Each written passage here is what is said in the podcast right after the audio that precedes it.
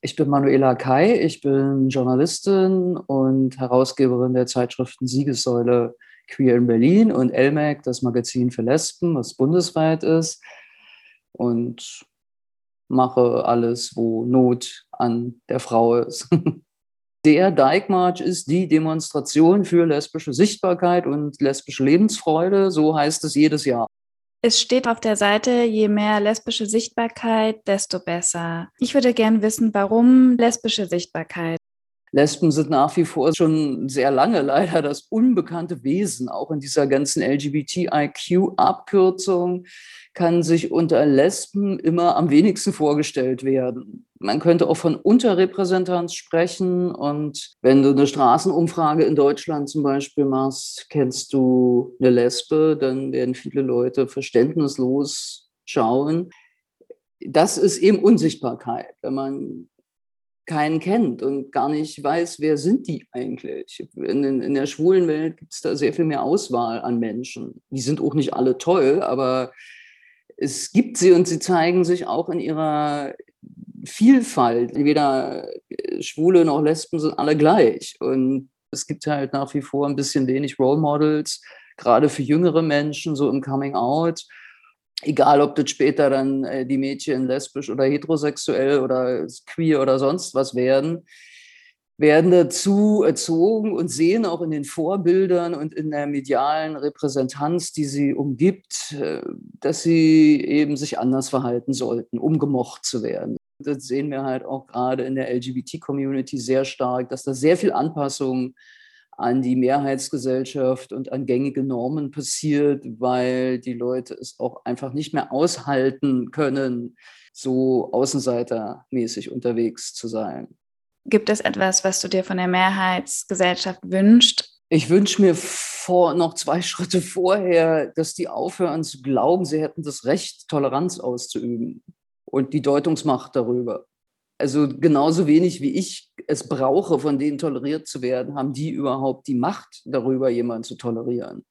Dieses Selbstverständnis der Mehrheitsgesellschaft regt mich immer total auf. Ich habe, habe genau äh, das Recht, so zu leben, wie ich es tue. Da muss mich niemand für tolerieren. Was ich mir auch wünsche, ist, dass diese Verharmlosung aufhört und dass immer nur von Liebe die Rede ist. Und wir lieben doch, wen wir wollen. Darum geht es aber nicht. Es geht um Politik und es geht um gesellschaftlichen Wandel.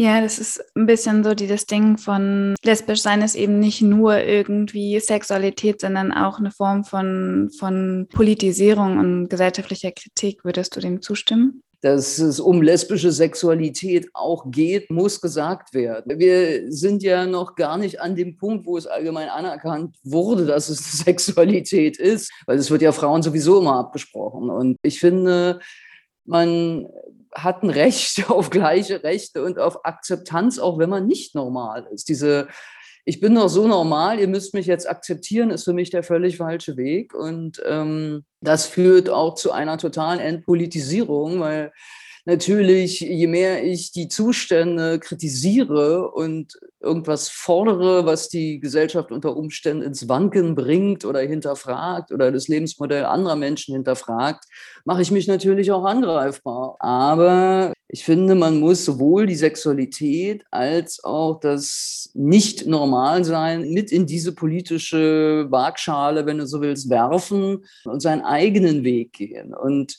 nicht den vorgefertigten heterosexuellen Weg gehen. Das ist nicht unser und wird es nie sein. Da können wir uns noch so verbiegen. Viele halten es nach wie vor für unanständig, auch selber dazu zu stehen, dass sie lesbisch sind. Und das ist, äh, die schämen sich ja nicht nur für sich selbst, sondern die schämen sich auch für etwas, was ich auch bin. Und damit beschämen sie mich. Und das ist schwer auszuhalten.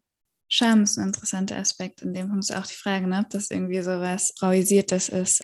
Ja, die sagen immer, äh, das ist doch meine Privatsache. Das ist es nicht. Das privat ist, äh, mit wem du ins Bett gehst und was du da machst. Das steht hier aber überhaupt nicht zur Debatte genauso wie andere darüber reden, ich bin verheiratet, habe zwei Kinder oder ich lebe mit sowieso zusammen oder ich bin Single oder das, das ist nicht privat. Das sagt man über sich wie seinen Namen. Das ist deine Anteilnahme am Leben und an der Gesellschaft.